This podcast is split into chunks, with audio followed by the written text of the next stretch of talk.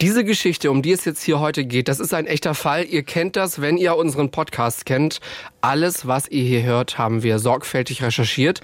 Das bedeutet, die Wahrscheinlichkeit ist hoch, dass alles genau so passiert ist. Um die Opfer zu schützen, haben wir ihre Namen geändert.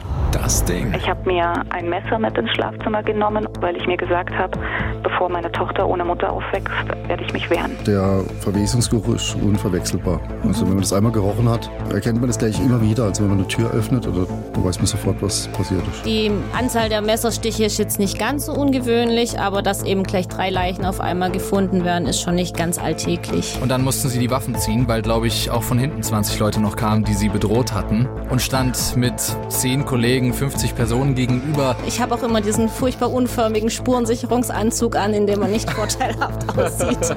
Fünf Minuten vor dem Tod. Der Das Ding Kriminalpodcast mit Luisa und Jost. Folge 57. Zwei Kämpfe mit Folgen. Heute machen wir was, das haben wir schon eine ganze Weile nicht mehr gemacht. Wir sprechen in dieser Folge nicht nur über einen Fall, sondern über zwei. Für den ersten Fall waren wir hier auch mal wieder bei Gericht im Landgericht Stuttgart bei der Verhandlung dabei. Fünf Minuten vor dem Tod.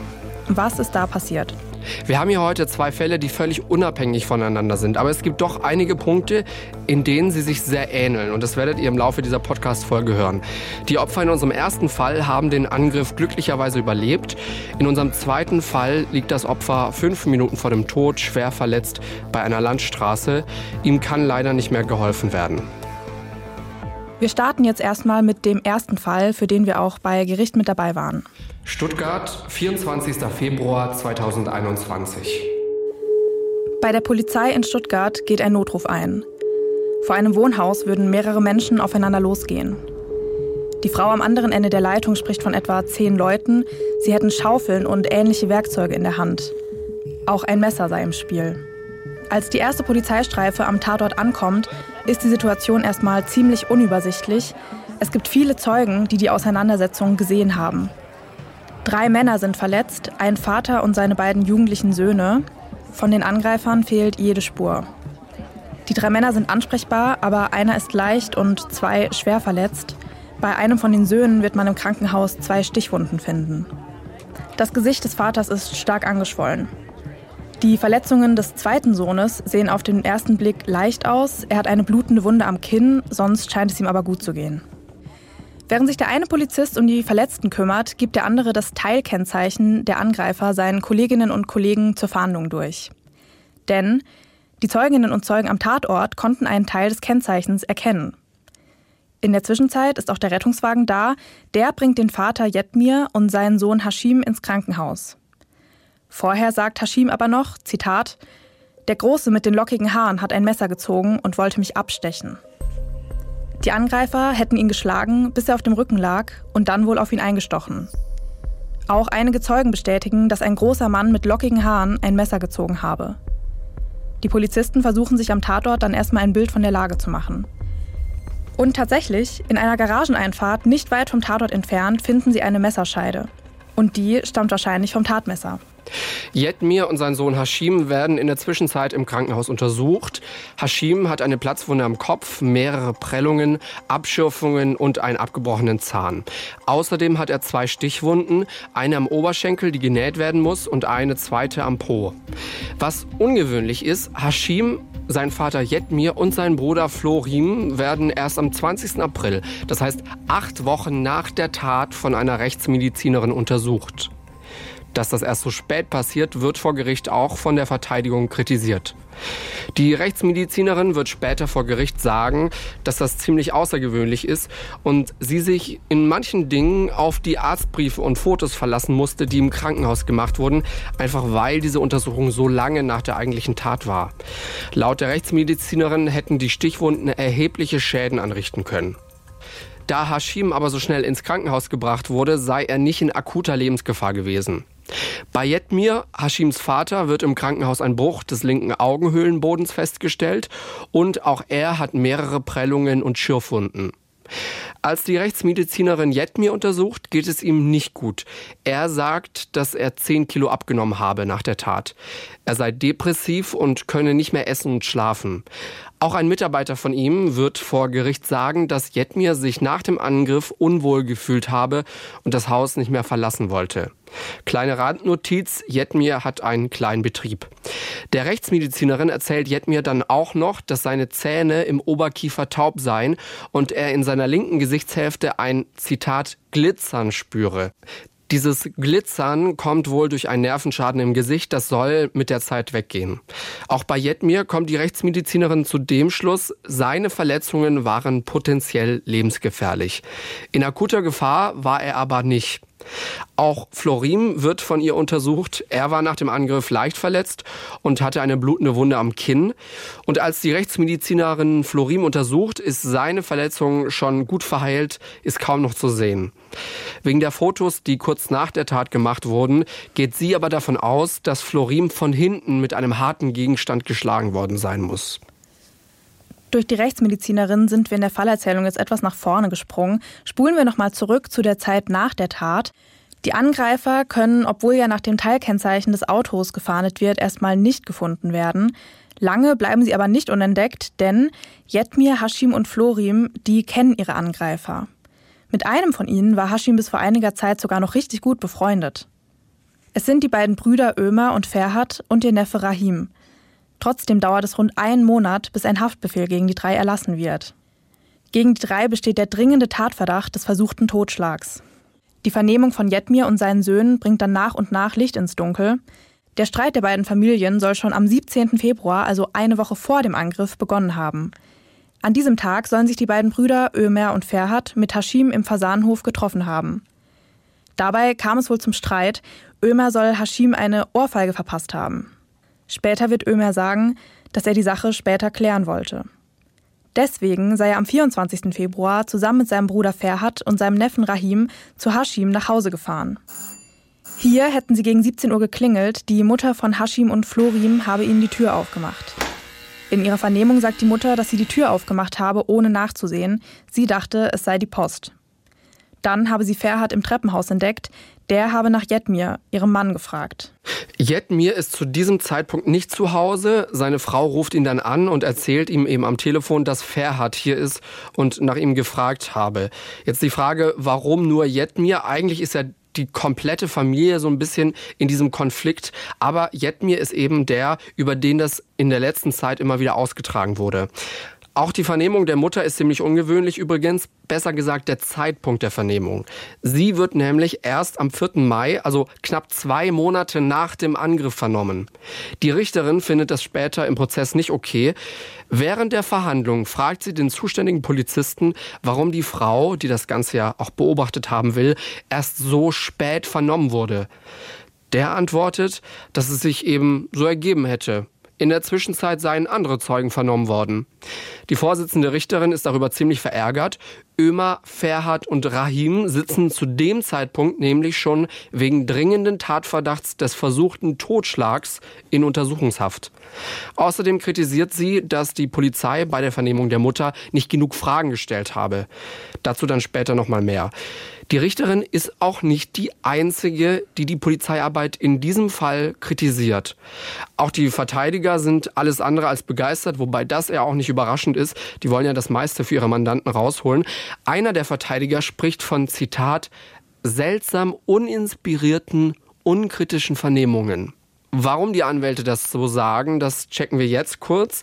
Dafür erzählen wir nochmal den Tathergang so, wie das Gericht ihn für am wahrscheinlichsten hält.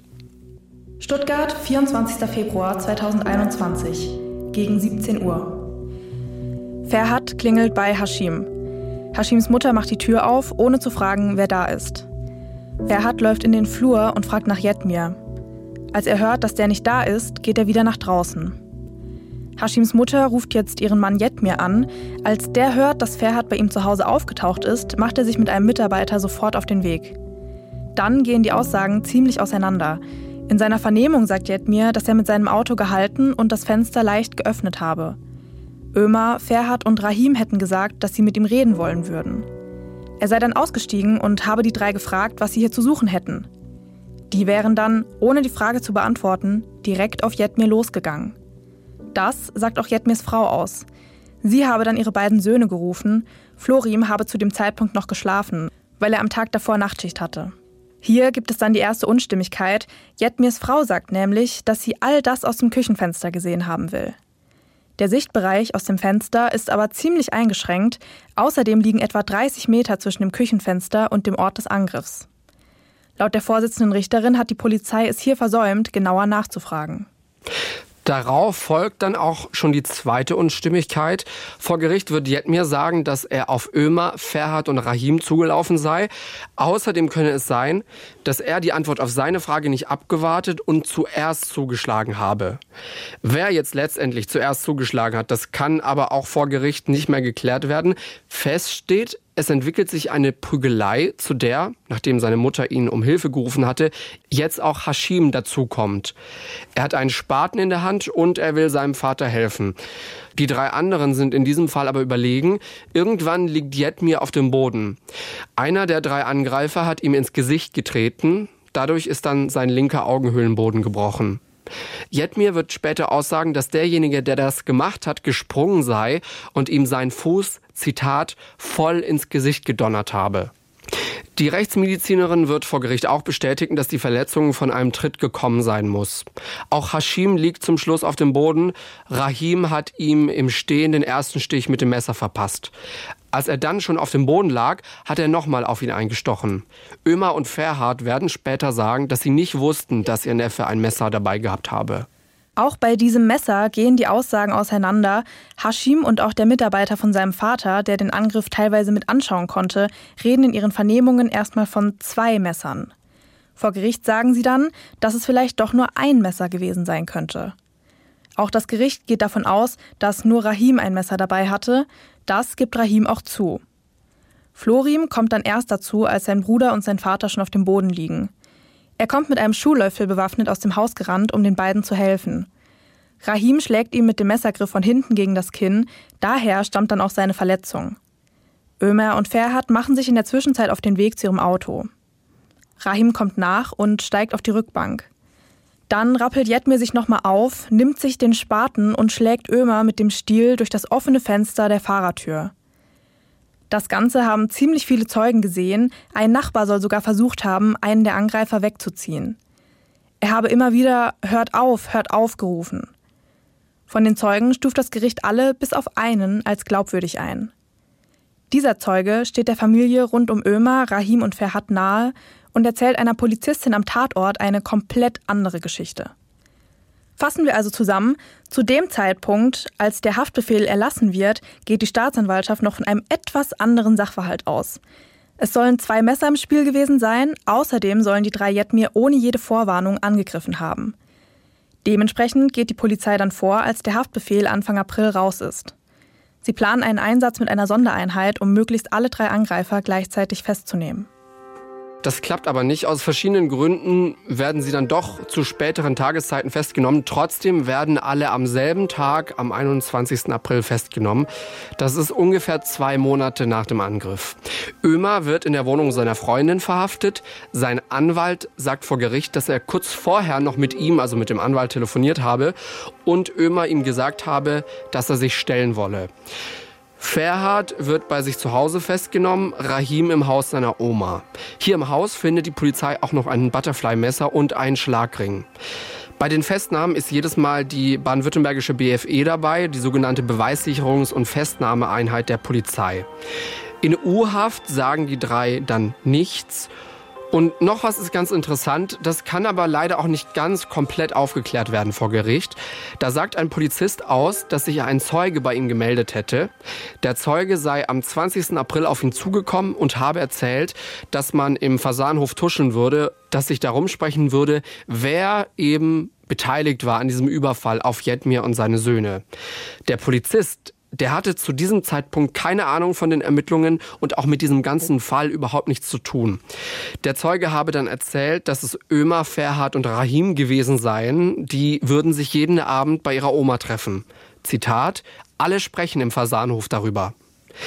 Ende Juni habe der Polizist den Zeugen dann gefragt, ob es etwas Neues geben würde, ob da neue Tuscheleien rumgehen würden, ob es neue Gerüchte gäbe. Der habe dann erzählt, dass man im Fasanhof jetzt darüber reden würde, dass die Familie von Ömer, Ferhat und Rahim jemanden suchen würden, der Geld geben kann, damit die Opfer ihre Aussagen zurückziehen würden. Vor Gericht wird dieser Polizist, auf den dieser Zeuge eben zugekommen ist, dann auch befragt. Die Richterin regt sich ziemlich auf, dass er nicht nachgefragt habe, wer genau das erzählen würde. Also es hieß immer nur, man erzählt sich, es hätte jemand gesagt, aber da war nie etwas Konkretes mit dabei. Bevor wir zum Prozess und dem Urteil kommen, schauen wir uns nochmal die Angreifer und die Opfer etwas genauer an.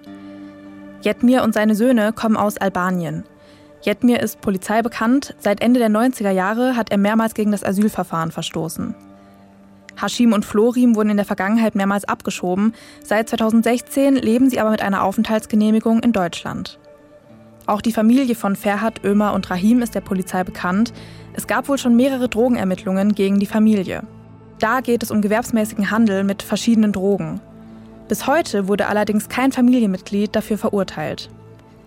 Nach mehreren Razzien wurden die Ermittlungen irgendwann dann auch eingestellt. Und wegen dieser damaligen Ermittlungen hat sich dann auch Hashim von der Familie entfernt. Also wir erinnern uns, Hashim war ja eigentlich früher ganz gut mit der Familie befreundet und seitdem gab es wohl aber immer mal wieder Streit und die hatten nicht mehr so oft Kontakt.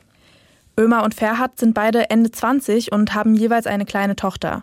Sie sind beide nicht vorbestraft. Rahim ist zum Zeitpunkt der Tat 18 Jahre alt. Er ist mit seinen Geschwistern bei seiner Mutter und seinen Großeltern mütterlicherseits aufgewachsen. Sein Vater lebt in der Türkei. Weil er ihn vermisst, zieht er auch für ein paar Jahre zu ihm und geht in der Türkei zur Schule. Anders als seine beiden Onkels ist Rahim vorbestraft. Schon in der neunten Klasse saß er das erste Mal in U-Haft. Gegen ihn wurde schon mehrmals wegen gewerbsmäßigem Handeltreiben mit Betäubungsmitteln ermittelt. Dabei ging es wohl um den Verkauf von Kokain und Marihuana. Das letzte Mal stand er im November 2020 vor Gericht, also gerade mal drei Monate vor diesem Angriff, um den es hier heute geht. Bei ihm geht es in der Verhandlung auch darum, ob er nach Jugendstrafrecht oder Erwachsenenstrafrecht verurteilt werden soll. Er ist ja 18 Jahre alt. Rahim stand ja schon mal vor Gericht und wurde auch verurteilt. Eigentlich sollte ihm klar sein, dass er nicht nochmal straffällig werden sollte. Die Vertreterin der Jugendgerichtshilfe ist trotz seiner Vorstrafen der Ansicht, dass er auch dieses Mal wieder nach Jugendstrafrecht verurteilt werden solle. Sie spricht von jugendlicher Naivität. Ömer und Ferhat sind durch die U-Haft psychisch ziemlich belastet. Sie haben beide feste Jobs und eine Familie. Die können sie in U-Haft nicht so häufig sehen. Die Staatsanwältin kommt am Ende der Verhandlung zu dem Schluss, so wie die Tat zur Anklage kam, ist sie nicht wirklich passiert. Ömer und Ferhat hätten unter den Bedingungen wahrscheinlich nicht in U-Haft gemusst. Am letzten Verhandlungstag werden alle drei dann wegen gefährlicher Körperverletzung verurteilt. Ömer und Ferhat in zwei Fällen, Rahim in drei Fällen. Ömer bekommt ein Jahr und vier Monate auf Bewährung, Ferhat ein Jahr und drei Monate auf Bewährung. Die Richterin spricht hier von einem einmaligen Ausrutscher. Rahim wird zu einer Jugendstrafe von drei Jahren und sechs Monaten verurteilt. Für eine Jugendstrafe ist es ja jetzt eigentlich schon ein ziemlich hohes Strafmaß. Das liegt einfach daran, dass in dieses Strafmaß noch zwei andere Urteile mit eingeflossen sind. Dieses Urteil aus dem Dezember 2021 ist nicht rechtskräftig. Es gibt nämlich noch eine Revision der Staatsanwaltschaft. Zweiter Fall. Bad Kreuznach, 24. Juni 2009. Es geht jetzt um Dieter. Dieter gilt als Unterstützer sogenannter Supporter der Hells Angels. Und an diesem Mittwoch im Juni kommt es zu einem Streit zwischen ihm und einem Mitglied der Outlaw Chapters. Das ist ein anderer Rockerclub. Der Mann von den Outlaws sagt Dieter, dass Bad Kreuznach, Zitat, Outlaw-Gebiet sei. Das will Dieter nicht einfach so auf sich sitzen lassen. Landstuhl, 26. Juni 2009. Zwei Tage später, am Freitagnachmittag, trifft sich Dieter mit Joachim. Der ist ein Vollmitglied, ein sogenanntes Full Member der Hells Angels. Auch Uwe ist dabei, er ist ein Anwärter, ein Prospect und zusammen beschließen sie jetzt nach Bad Kreuznach zu fahren, um dort Präsenz zu zeigen. Sie sprechen auch darüber, einem Mitglied der Outlaws eine, Zitat, Abreibung zu verpassen. Gegen 20 Uhr machen sie sich dann mit dem Auto auf den Weg. In Bad Kreuznach angekommen, sehen sie zwar einen Motorradfahrer in Rockerkluft, schaffen es aber nicht, ihm zu folgen. Sie machen sich deswegen jetzt auf den Weg nach Mannheim zu einer Gaststätte, die als Treffpunkt des neuen Chapter der Outlaws gilt. Hier wollen sie den Treffpunkt auskundschaften und eine Aktion gegen das Chapter machen. Was das genau dann für eine Aktion sein soll, legen sie jetzt aber nicht genauer fest. Mittlerweile ist es etwa 23 Uhr. Dieter, Joachim und Uwe sehen, wie einige Outlaws aus der Gaststätte kommen.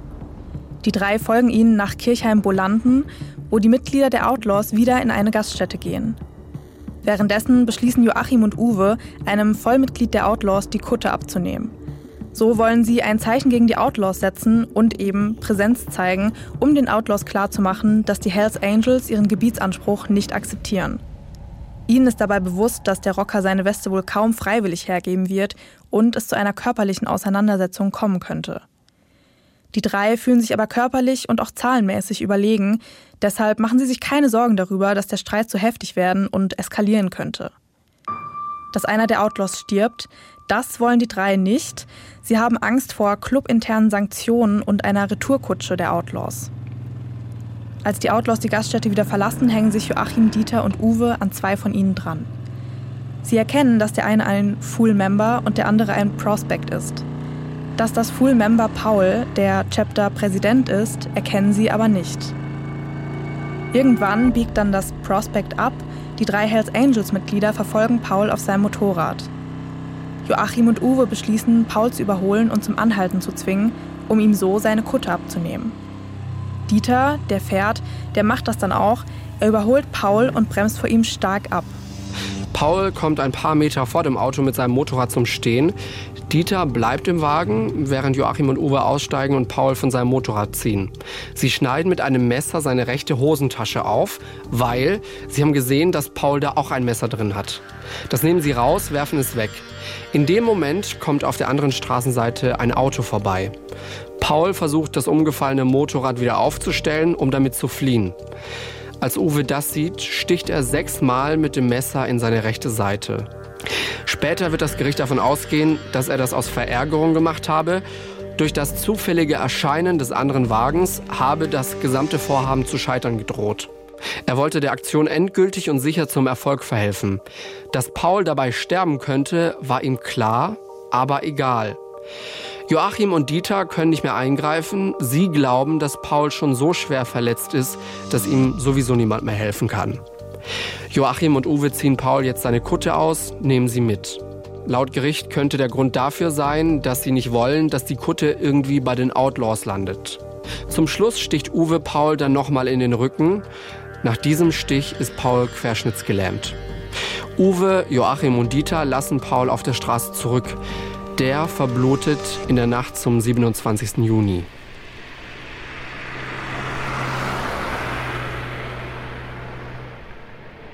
Nach der Tat stellt sich Dieter der Polizei. Also wir erinnern uns, er war ja derjenige, der das Auto in der Nacht gefahren ist. Er bietet sich dann auch als Kronzeuge an. Er sagt, dass er nicht gewusst habe, was Uwe vorgehabt hatte. Er dachte, Paul solle nur verprügelt werden. Es kommt dann zum Prozess. Es gelten verschärfte Sicherheitsregeln, um Dieter vor den Hells Angels und den Outlaws zu schützen. Vor dem Landgericht Kaiserslautern wird Dieter dann wegen Nötigung und Beihilfe zur Körperverletzung mit Todesfolge zu vier Jahren Haft verurteilt. Joachim muss wegen Körperverletzung mit Todesfolge, Nötigung und Beteiligung an einer Schlägerei für siebeneinhalb Jahre ins Gefängnis. Und Uwe? Uwe ist laut Staatsanwaltschaft wie vom Erdboden verschluckt. Und das bis heute. Das Urteil für die anderen beiden Hells Angels ist dabei deutlich unter dem, was die Staatsanwaltschaft gefordert hat, die wollte eine Verurteilung wegen Mordes. Dass die drei die Tat von langer Hand geplant hätten, sieht das Gericht aber nicht für erwiesen an. Außerdem geht das Gericht davon aus, dass Uwe wirklich als einziger zugestochen hat. Die Nebenklage kündigt nach der Urteilsverkündigung an, in Revision zu gehen. Das Urteil sei ein, Zitat, Schlag ins Gesicht. Mitglieder der Outlaws verließen den Gerichtssaal mit Tränen in den Augen. Die Revision wird aber vom BGH ein Jahr später verworfen. Wir hatten jetzt zwei verschiedene Fälle. In beiden Fällen ging es dann letztendlich um eine Körperverletzung, wobei Körperverletzung jetzt juristisch auch schon wieder das falsche Wort ist, denn einmal ging es ja um eine gefährliche Körperverletzung und einmal um eine Körperverletzung mit Todesfolge. Und wenn euch jetzt genauso der Kopf raucht wie uns beim Recherchieren, dann haben wir jetzt Abhilfe für euch und für uns, denn jetzt kommt unsere Justizexpertin Elena. Sie erklärt uns jetzt mal diese Unterschiede zwischen diesen ganzen verschiedenen Einstufungen. Hi, hi, ihr zwei. Elena, wir haben heute mal wirklich einen ganz anderen Fall. Keiner ist gestorben und das Gericht hat auch noch milder geurteilt, als es in der Anklage stand. Also übrig blieb jetzt eine gefährliche Körperverletzung. Jetzt frage ich mich, was ist denn jetzt der Unterschied, ne? So ganz basic zu einer einfachen Körperverletzung. Einfache Körperverletzung und eben gefährliche Körperverletzung. Ja, der Unterschied liegt da, zwischen der einfachen und der gefährlichen, vor allem in der Art der Begehung. Eine einfache Körperverletzung, die liegt zum Beispiel schon vor, wenn du jemanden ohrfeigst oder kratzt. Ach, und der hat einen ja. Kratzer. Ne? Meist kommt dabei tatsächlich so eine Hand oder beziehungsweise die Hände des Täters zum Einsatz. Bei einer gefährlichen Körperverletzung wiederum, das ist eine Körperverletzung, die du zum Beispiel, das haben wir ja hier in unserem Fall, mhm. mit einem Messer begehst. Oder aber mit jemand anderem zusammen. Oder, was auch in Frage käme, zum Beispiel jemanden was Giftiges verabreißt, mhm. Gift verabreißt. Oder aber, das ist auch so eine Geschichte, wenn du zum Beispiel mit einem Stiefel oder einem schweren Schuh jemanden gegen den Kopf trittst. Du merkst, das ist quasi so eine Körperverletzung, die im wahrsten Sinne des Wortes so ein bisschen, nicht ein bisschen, man muss sagen, viel gefährlicher werden kann für das Opfer als eine einfache. Und da ist eben ein Werkzeug dann mit am Start. Zum Beispiel ein Werkzeug oder eben Gift oder mit jemandem.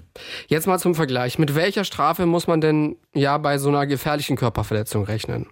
Ja, bei einer gefährlichen Körperverletzung kommt man nicht um diese Freiheitsstrafe rum. Darauf stehen mindestens sechs Monate bis zu zehn Jahren. Du merkst, es ist ein relativ großer Strafrahmen, sagt mhm. man dazu. Das ist natürlich auch dem Umstand geschuldet, dass so ein Opfer einer gefährlichen Körperverletzung extreme Gesundheitsschäden davontragen kann und es einfach auch per se sehr viel und extrem viel krasser ist, eine Körperverletzung zum Beispiel mit einem Messer oder mit einer anderen Waffe oder auch gemeinsam mit einem anderen auszuüben. Die Gerichte, die haben da also von Fall zu Fall recht viel Spielraum. Jetzt mal zum Vergleich bei so einer einfachen Körperverletzung Kratzer im Gesicht kommt auch eine Geldstrafe in Betracht. Also jetzt haben wir über einfache, wir haben auch über gefährliche Körperverletzungen gesprochen, eben auch eine Körperverletzung, wo es darum geht, mit was begehe ich diese Straftat.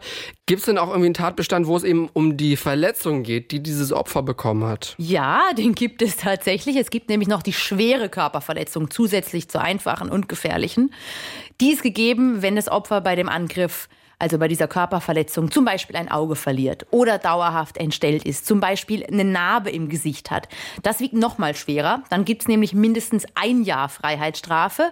Und dann, um das Ganze noch verwirrender zu machen, gibt es ja. noch die Körperverletzung mit Todesfolge. Okay. Das ist definitiv auch gar nicht witzig, weil das Opfer zum Beispiel, ich gebe dir jetzt mal ein Beispiel, das bekommt einen Schlag ab, es geht zu Boden, knallt dabei auf einen Bordstein und verstirbt dann im Krankenhaus an den Folgen von dieser Verletzung. Jetzt könnte man sagen, der Schlag an sich, der war noch nicht lebensgefährlich und der Täter wollte im Zweifel denjenigen auch gar nicht umbringen. Aber dieser Sturz auf die Bordsteinkante, daran mhm. ist das Opfer dann letztlich gestorben und das wäre dann eine Körperverletzung mit Todesfolge. Auch da bekommt man natürlich zwingend eine Freiheitsstrafe. Jetzt du als Pro, ja, wie kannst du da den Überblick behalten zwischen den einzelnen Delikten, die wir hier haben? Gar nicht. Also sagen wir mal so, es ist tatsächlich gar nicht so einfach. Deswegen schreiben viele Juristen auch gerade so in ihren Staatsexamen ähm, die Strafrechtsklausuren sehr, sehr schlecht. Die fallen nicht so gut aus. Und es kommt natürlich auch jetzt wieder in der Praxis relativ häufig vor, dass bei so einer Verhandlung zum Beispiel die Staatsanwaltschaft sagt, okay, wir gehen von Straftatbestand XY aus. Ja. Und dann hat man die Verhandlung und vernimmt Zeugen und das Gericht wie in unserem Fall sagt, aber okay, es bleibt in Anführungszeichen nur noch eine gefährliche Körperverletzung übrig oder am Ende nur noch eine einfache Körperverletzung. Das hat schon so manchen Juristen oder manche Juristin in den Wahnsinn getrieben. Das glaube ich. Also einfache Körperverletzung haben wir. Wir hatten eine gefährliche Körperverletzung, eine schwere Körperverletzung und eine Körperverletzung mit Todesfolge. Hui, ganz schön viel. Es gibt ja noch eine fahrlässige Körperverletzung, aber das machen wir irgendwann anders. Es geht noch weiter. Elena, vielen Dank dir. So, der Fall ist zu Ende. Wir sind jetzt auch in Sachen Jura und Körperverletzung noch mal ein bisschen schlauer geworden. Jetzt kommt unsere Nachbesprechung. Die, die uns schon länger hören, die kennen das mittlerweile. In der Nachbesprechung reden Jost und ich einfach noch mal über die Fälle. Und hier geht es jetzt auch viel um unsere private Meinung, was der Fall so mit uns gemacht hat, was wir beim Skripten vielleicht für Gefühle hatten. Genau, also würde ich sagen, wir starten einfach mal zwei Fälle, die doch ein bisschen unterschiedlich waren. Und ich glaube, irgendeine Kollegin hat uns ja auch neulich gefragt, ey, ja, aber wo sind denn eigentlich die Gemeinsamkeiten? Einmal eben eine Körperverletzung mit Todesfolge und einmal eine gefährliche Körperverletzung. Also zwei Fälle, ja, da geht es um den Überbegriff Körperverletzung, aber sie gehen dann doch einmal leider traurig aus und das andere Mal überleben die Opfer ein Glück. Was für mich, sorry, wenn ich dich jetzt unterbreche. Absolut, ja. Was für mich da einfach eine große Gemeinsamkeit ist, beim ersten Mal wurde wurde ja der Haftbefehl erlassen und da ging es ja erstmal um Totschlag. Und beim zweiten Fall, da wollte die Staatsanwaltschaft ja auch eine Verurteilung wegen Mordes. Also einfach nochmal, die wollten einfach nochmal eine Stufe höher gehen. Und dass es dann in beiden Fällen ja nichts geworden ist, ist für mich schon mal eine Gemeinsamkeit. Dann natürlich die Sache mit den Körperverletzungen. Und ja, letztendlich auch so ein bisschen bei dem ersten hat man so zwei Familien, die in Streit geraten sind und bei dem zweiten hat man zwei Rockerclubs. Mir ist bei dem ersten Fall dann auch, als ich da im Gericht saß, relativ schnell klar geworden, okay, ich komme hierher und es geht so war die Ankündigung um versuchten Totschlag. Aber dass das eben kein versuchter Totschlag wird, das haben, glaube ich, alle relativ schnell gemerkt. Und dann fing es halt an ähm, mit der Kritik an der Polizei. Und ich, ne, Luisa, du kennst das ja, wir waren schon in einigen Fällen, da wird natürlich auch immer wieder die Ermittlungsarbeit der Polizei ganz genau angeschaut. Muss es ja auch so. So funktioniert es und das ist ja auch richtig so. Aber natürlich, in keinem ja. Fall war das so unangenehm für alle wie in diesem ja, aber ich muss auch sagen, also ich war ja auch im Gericht mit dabei und ich muss dann auch teilweise wirklich so der Richterin eben recht geben und auch der Verteidigung recht geben, weil bei manchen Sachen habe ich mich halt auch gefragt, warum so spät, warum wurde mhm. da nicht genauer nachgefragt. Also schon allein mal, dass nach der Körperverletzung, dass die ähm, Opfer mhm. erst acht Wochen später von der Rechtsmedizinerin untersucht worden sind. Also das hat ja auch die Richterin total bemängelt. Es gab irgendwie keinen wirklichen Grund dafür. Also der Grund wurde nicht genannt. Das war irgendwie einfach so. Und schon allein da frage ich mich, okay, acht Wochen später, die Rechtsmedizinerin meinte halt auch, ja, da siehst du jetzt halt nicht mehr so viel dann teilweise. Ja, und so war es auch bei den Ermittlungen. Also ja. ich weiß noch, ein Polizist hat dann irgendwie, da haben sie gefragt, ja, warum haben sie denn da und da erst angefangen mit diesen Ermittlungsschritten? Und da meinte der halt, ja, das war halt so. Und dann am Anfang waren die noch hilfsbereit, haben die Fragen da auch vom Gericht und die Fragen von der Verteidigung und so weiter und so fort gerne beantwortet oder, oder waren halt sehr kooperativ. Und dann irgendwann bei zwei Polizisten war das so, drehte sich das dann und dann waren die wie so ein trotziges Kind, ja, und dann wurden die auch, also ne, die, das Gericht wurde auch richtig laut teilweise oder die Verteidiger und das ist halt wirklich für die muss das so unangenehm sein. Die sitzen ja, klar, da umrundet, ne, Staatsanwaltschaft, Leute, die im Publikum sitzen, die Familie saß auch im Publikum. Ähm, dann, da waren vier Anwälte, glaube ich. Ähm, dann ne, das Gericht natürlich und so weiter und so fort. Und das wurde irgendwann richtig unangenehm, weil die dann auch gesagt haben, so, jetzt nochmal, bitte beantworten Sie mir. Das kann doch nicht wahr sein, dass Sie das am dritten bekommen und dann passiert das und das erst dann oder so. So, so ging es halt weiter. Und natürlich, für die Polizisten ist es vielleicht auch immer sehr schwierig, sich in so einer Verhandlung dann zurückzuerinnern an, okay, warum haben wir das von einem Dreivierteljahr oder wann auch immer das war, erst so spät gemacht? Äh, und, und dann kommt natürlich auch oft der Spruch, das kann ich Ihnen jetzt nicht mehr sagen. Ja, klar, also ich meine, das schon die Verhandlung Verhandlung, die ist ja dann auch wieder deutlich länger her als eben diese Tat, ne, wie viele Monate da teilweise mhm. dazwischen liegen. Ich verstehe dann schon, dass man sich eben nicht mehr so ganz erinnert und dass solche Situationen dann auch unangenehm sind, weil man selber denkt natürlich von sich, dass man sauber gearbeitet hat. Aber also in dem Fall muss ich halt wirklich sagen, auch dass die Mutter ähm, von den Opfern und eben auch die Frau von Jetmir, dass die so spät auch wirklich befragt wurde und dass man mit diesem Küchenfenster da irgendwie nicht weiter nachgebohrt ja. hat. Also das finde ich irgendwie komisch. Es ist jetzt nicht so, was man eigentlich erwarten würde, was man vielleicht auch teilweise von anderen Verhandlungen ja auch kennt. also was da, also die fragen ja teilweise hunderttausend Sachen, alles doppelt und dreifach, jede Kleinigkeit, wo du dir so denkst, für wen ist das jetzt gerade ja, wichtig? Ja. Und dass dann sowas erst so spät passiert und dann auch irgendwie in diesem abgespeckten Maß, sage ich jetzt mal, das ist schon verwunderlich. Also ich fand es auch irgendwie ein bisschen komisch, weil ja. klar, für diejenigen, die dann damit arbeiten müssen, für die Staatsanwälte und die Verteidiger und eben auch für die Richterin in dem Fall, ist es halt ein bisschen blöd, weil also dir fehlen halt einfach wichtige Fakten. Deswegen konnte halt in diesem ähm, Prozess auch einfach ganz viel nicht geklärt werden, eben wer jetzt zuerst zugeschlagen hat und alles Mögliche. Da wurde sie auch einmal richtig laut, die Vorsitzende, äh, ne, als es genau an diesen Punkt der Mutter ging, dass diese spät verhört wurde, wo sie dann meinte, so irgendwie sowas in die Richtung von, ja, da haben sie drei Männer, die da schon in Haft sitzen und sie kommen da nicht jetzt ne, aus der ja, Erinnerung ja, so genau. in die. Pötte mit ihren Ermittlungen und, und eine der wichtigsten Zeuginnen, diese Mutter, ja, die das alles gesehen haben will, aus dem Küchenfenster war es, glaube ich, die, die, die äh, wird da nicht befragt und was dann auch eben ein Problem war, ne, wo auch hieß, warum haben sie denn da nicht als Polizist noch kritisch nachgefragt?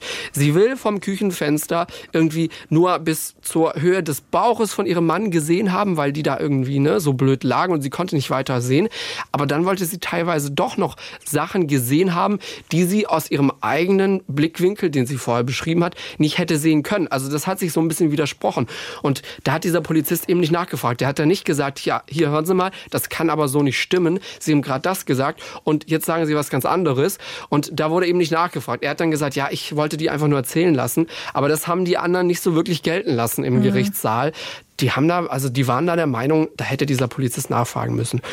Eine Sache, die auch noch sehr unangenehm war, war dieser, also da waren ne, einige Polizisten, ein, ein BFEler war auch da, ne, der da mit diesem Einsatz bei der einen Stelle geleitet hat und so weiter und so fort. Aber dieser, dieser eine Polizist, der mit diesem Fall an sich, mit den Ermittlungen gar nichts zu tun hatte, der irgendwie so eine Art, ich weiß nicht, wie man das nennt, Verbindungsbeamter für den Stadtteil war. Also der war einfach für diesen, für den Fasanhof zuständig, hat da auch mit, war da mit anderen Ermittlungen beschäftigt und er hatte halt diesen Kontakt und die haben so ein bisschen ne, Kontakt gepflegt, der ihn immer mal wieder mit Gerüchten und Sachen, die so unter der Hand passiert sind im Fasanhof, halt versorgt hat. Und dadurch ist das ja entstanden, ne? Ja, hier, diese drei, die sollen es gewesen sein, die sind immer bei der Oma irgendwie abends.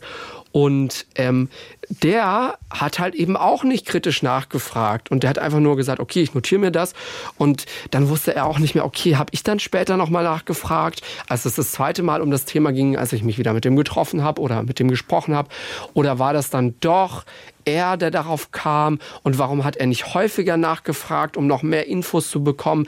Warum hat er nicht konkreter nachgefragt? Und das war für den auch ziemlich ungemütlich. Und dann war das auch irgendwann wieder wie so ein trotziges Kind. Ja, das kann ich Ihnen jetzt nicht mehr sagen. Ja, das weiß ich jetzt nicht mehr. Ja, also ich meine, klar, dass er dann irgendwann da genervt ist, aber das war halt auch schon wieder sowas, was ich irgendwie nicht so ganz nachvollziehen konnte. Also wenn man jetzt mal ganz ehrlich ist, du bist Polizist und auf dich kommt jemand zu mit irgendwelchen Geheiminformationen, die in so einem Fall halt weiterhelfen könnten. Klar, der Polizist war in diesem Fall nicht involviert, aber dann kann man doch trotzdem irgendwie mal genauer nachfragen, ja, wer hat da jetzt was gesagt und wann und wo und überhaupt. Und also ich meine, auf der einen Seite, klar, von der Polizei hat es da eindeutig irgendwie Sachen gegeben, wo man sagen könnte, okay, fragt doch vielleicht einfach ein bisschen genauer nach, liebe Leute, ist euer Job. Aber ich muss auch sagen, von den ähm, Opfern in dem Fall, da gab es ja auch super viele Unklarheiten. Also du hast gerade schon erwähnt mit der Mutter, die dann irgendwie Sachen gesehen haben will, die sie vielleicht irgendwie eigentlich gar nicht so wirklich gesehen haben kann von dieser Position, wo sie stand. Aber halt auch der Vater, er meinte ja, also zuerst war das ja irgendwie eine ganz andere Nummer. Er meinte ja, er ist ausgestiegen und wurde direkt angegriffen, ohne dass irgendwie irgendwas abging. Und zum Schluss hat er ja dann sogar gemeint, okay, kann auch sein, dass ich den zuerst geschlagen habe. Und das ist ja schon wirklich ein sehr krasser Unterschied. Und am Anfang hieß es auch mal zwei Messer, dann war es doch nur noch eins. Alle Leute hatten irgendwie was ganz Unterschiedliches gesehen. Und das, obwohl da ja doch einige Zeugen mit dabei Total, waren. Total, da waren so viele Zeugen. Und, aber ich glaube, das war dann letztendlich auch das Problem, weil es haben ja, ich glaube, zwei oder drei Leute wirklich gesagt, da war ein zweites Messer im Spiel. Und zwei oder drei Leute, weißt du, das ist dann halt schon wieder mehr als eine Person, die sowas in die Welt setzt. Weil es gab da ja auch noch diesen einen unglaubwürdigen Zeugen, der dann mit einer komplett anderen Geschichte ums Eck kam bei dem konnte man dann easy sagen, okay, mhm. was, was der sagt, das stimmt offensichtlich nicht. Wir haben hier noch zehn Leute, die was anderes gesehen haben. Aber bei diesem Messer war das irgendwie ein bisschen schwierig. Also letztendlich sind sie ja zu dem Schluss gekommen, dass es nur ein Messer war. Aber das war ja auch so ein ewiges Hin und Her. Und ich glaube, also die Richterin hat es dann halt auch ziemlich, ja, ich sage jetzt mal wirklich angepisst, weil sie meinte dann auch bei der Urteilsverkündung, dass eben diese zwei Älteren, also diese zwei Onkels von Rahim, dass die wirklich eigentlich wahrscheinlich nicht in U-Haft gemusst hätten, wenn diese Fakten von Anfang an mhm. da gewesen wären. Und die waren, ich glaube, die waren neun Monate in U-Haft. Der eine hätte auch fast seinen Job verloren deswegen. Und das ist halt schon ein Unterschied, ne? Also, ja. Ganz dubios auf jeden Fall. Es ging auch drunter und drüber teilweise im Gericht mit irgendwelchen Sachen, die dann irgendwie jemand noch gesagt hat. So viele Leute, die da involviert waren. Aber ja. Was ich ein bisschen komisch fand, war, als die drei Angeklagten da immer reingeführt wurden, saß die Familie schon da im Publikum und dann wurde immer richtig gewunken und noch ein paar Sachen, also ne, Worte ausgetauscht und so weiter und so fort, wo ich mir auch dachte, okay Leute, das ist hier kein Theaterstück, was ihr in der Oberstufe oder in der Schule aufführt und gleich geht's los, Mama, siehst du mich, sondern das ist hier immer noch ein Gerichtssaal und hier wird ne, gefährliche Körperverletzung oder ne, am Anfang hieß es ja sogar versuchter Totschlag mhm. verhandelt. Ja, ich weiß nicht, wahrscheinlich waren die einfach ein bisschen entspannter, weil ihre Verteidiger denen ja wahrscheinlich gesagt haben, okay Leute, wenn ihr die Wahrheit gesagt habt, dann geht das, dieses Totschlag, ähm, diese Anklage wegen Totschlags, dann geht das niemals durch, ne? dann werdet ihr deswegen nicht verurteilt werden. Und so war es ja letztendlich so auch. Also auch, ja. wahrscheinlich waren die da deswegen einfach ein bisschen ja, gelassener. Wobei ich muss jetzt sagen, also wir waren ja immer an unterschiedlichen Tagen im Gericht und bei mir hatte ich eher so das Gefühl, dass gerade diese zwei Älteren, also die Onkels, dass die das schon mitgenommen hat. Weil die waren so lange in U-Haft, die haben, haben ja beide kleine Kinder, konnten so lange ihre Familien nicht sehen, die saßen da schon immer ziemlich ernst. Aber ja, waren eben auch andere, andere Tage. Ich kann mich auch noch erinnern, jetzt musst du mal kurz helfen, war das dieser Fall? Ich komme schon ganz durcheinander mit den ganzen Fällen, dass der Arbeitgeber auch gesagt hat, ich stelle mich hinter denen? Ja, genau, das war da. Aber es, es, war dann trotzdem eine knappe Kiste am Ende, weil wenn eine Stelle halt, weißt du, so lange quasi unbesetzt ist, aber die, der der Job muss ja irgendwie gemacht werden, mhm. aber die durften dann doch raus aus der U-Haft und dann konnte das wieder aufgenommen werden und dann war das auch in Ordnung. So viel zum ersten Fall. Ein Fall, der für die ermittelnden Beamten teilweise im Gericht sehr unangenehm war. Was jetzt auch unangenehm war, auszusprechen vorhin beim Einsprechen des Falls, war zum Beispiel dieser Satz. Sie erkennen, dass der eine ein Full Member und der andere ein Prospect ist, dass das Full Member Paul der Chapter-Präsident ist, erkennen sie aber nicht. Huiuiui, was für ein zweiter Fall. Ja, an diesem Satz habe ich mich sehr schwer getan. Wir haben den auch ein paar Mal eingesprochen. ja, ja diese Mischung aus Deutsch und Englisch, weil ja, blende meine, meine Fehler hier ruhig gerne mal ein. weil wenn, wenn ich es an so einem Englischen drin will, dann will ich halt Paul und President sagen, aber offensichtlich. Es war Paul, der Chapter-Präsident. Heißt er Paul, beziehungsweise haben wir ihn Paul, Paul genannt, ja. oh, natürlich. Gott. Sie erkennen, dass der eine ein Full Member und der andere ein Prospect ist. Dass das Full Member Paul der Chapter President ist. Dass das Full Member Paul, nicht Paul, oh Gott, okay. Dass das Full Member Paul der Chapter Präsident ist, erkennen sie aber nicht. Ja, wenn ihr manchmal die ganzen Outtakes hören könntet, was wir hier so aufnehmen, das ist wirklich unterhaltsam. Ich glaube, einmal ganz ja. am Anfang haben wir sogar so eine eigene Outtakes-Folge hochgeladen. Ja. Das könnten wir, könnten wir mal wieder machen. Wir sagen jetzt aber, das ist moralisch nicht vertretbar, da über so eine, bei so einer True Crime-Aufzeichnung so viel zu lachen.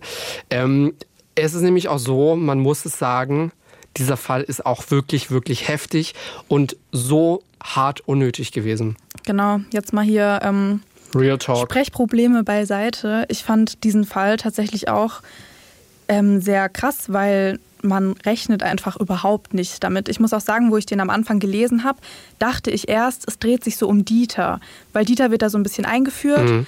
Und ähm, man ist dann irgendwie so ein bisschen an dem dran und man denkt sich so, okay, der hat jetzt vielleicht gleich eine Schlägerei mit jemandem und dann kommt auf einmal ja dieser Uwe dazu und sticht dann ja eigentlich ja wirklich grundlos auf diesen ähm, anderen Rocker ein und das also diese rohe Brutalität auch einfach. Da kommt ein Auto und anstatt dann irgendwie, was weiß ich, was zu tun, wegzurennen, zu flüchten oder was weiß ich, vielleicht einmal zuzustechen. Nein, er hat ja wirklich sechsmal auf den eingestochen. Was mich bei diesem Fall auch, also ich kann wirklich schon sagen, so richtig sauer gemacht hat, war halt, dass man auch wieder so äh, mit diesem Gefühl zurückbleibt, dass es einfach sehr unfair ist und weil da ja auch wirklich keine Gerechtigkeit walten konnte, sage ich jetzt einfach mal, weil dieser Haupttäter, also der Uwe in dem Fall, der konnte ja bis heute nicht geschnappt werden. Also die, die zwei anderen, der eine hatte sich ja dann gestellt, dann konnte der andere dementsprechend auch relativ schnell gefunden werden. Aber der Uwe, der ist ja immer noch unauffindbar und das finde ich auch einfach schon wieder, was mich so wütend macht, dass er damit ja wirklich einfach davongekommen ist mit der ganzen Sache.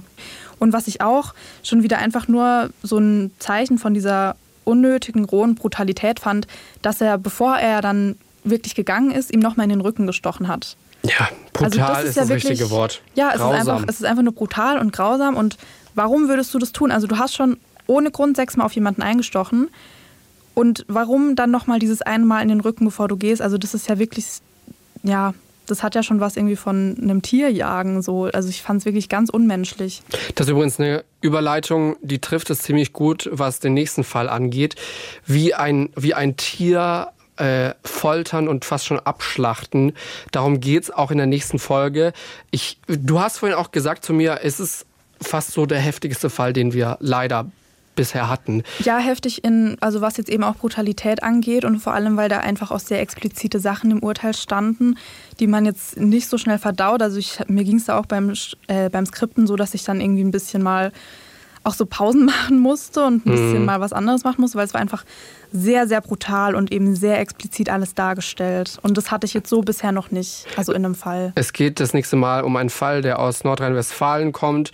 Und da sind wieder Leute, das verbindet so ein bisschen den Fall von heute, wieder sehr junge Menschen mit dabei, die aber davor, äh, meine ich mich zu erinnern, noch gar nichts mit der Polizei nee, zu tun hatten. Die sind alle drei nicht vorbestraft. Also es ist auf jeden Fall ein sehr... Sehr, sehr, sehr heftiger Fall. Genau und man fragt weil sich, auch so warum? jung sind. Ja. Warum, warum, warum zerstört ihr dieses Leben des Opfers und warum zerstört ihr auch euer eigenes Leben? Wir sind in zwei Wochen wieder zurück, dann mit einem neuen Fall. Wir hoffen, es geht euch gut. Ihr habt alles, was ihr braucht. Und dann hören wir uns in zwei Wochen wieder. Bis dann. Tschüss. Fünf Minuten vor dem Tod. Der Das Ding Kriminalpodcast. Gibt's in der ARD Audiothek, der Das Ding App und überall, wo es Podcasts gibt. Und wem das nicht reicht, noch mehr Content findet ihr auf Instagram unter Kriminalpodcast.